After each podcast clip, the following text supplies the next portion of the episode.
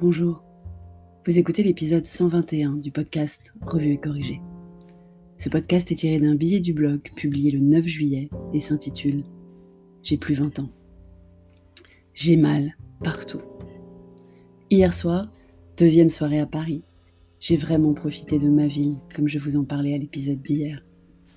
Guinguette sur les bords de Seine, avec rosée qui coule à flot, planche de fromage, charcuterie et une compagnie juste idéale. Sauf que je n'ai plus 20 ans, ni 30, ni même 40 si on compte bien. Et que sortir jusqu'à pas d'heure en pleine semaine, avec du rosé qui coule à flot donc, ça a aujourd'hui des effets que ça n'avait pas il y a encore peu, il me semble, mais pas si peu que ça. Donc je me traîne. Je me suis traînée pour sortir du lit, pour boire mon café, pour faire ma valise. Je me suis traînée dans le métro, à la gare. Dans le train, j'ai même réussi à me traîner en restant assise. Dans le tram aussi, ou sur mon canapé en rentrant. Mais que c'était bon.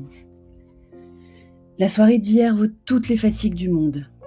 La bande de joyeux lurons de Bonjour PPC, la rédacroom en goguette, que dis-je, en guinguette, ça faisait longtemps que je ne les avais pas vus IRL, in real life, même si je leur parle quasiment tous les jours sur Discord.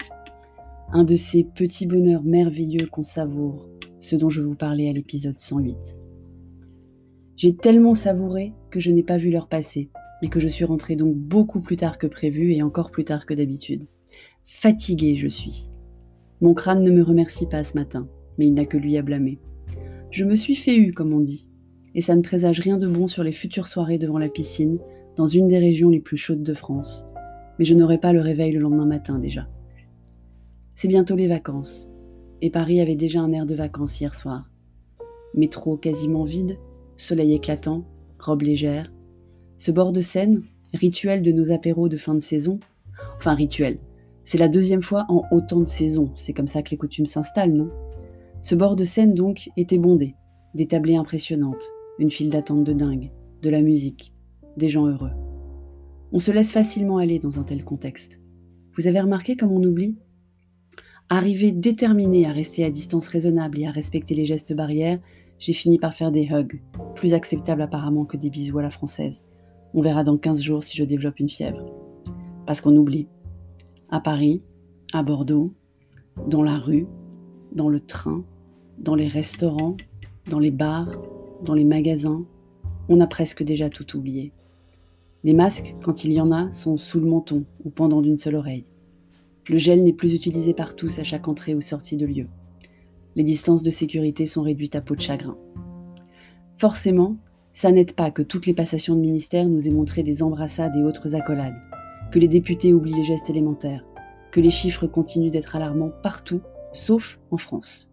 Ça me rappelle quand le nuage de Tchernobyl s'était miraculeusement arrêté à la frontière.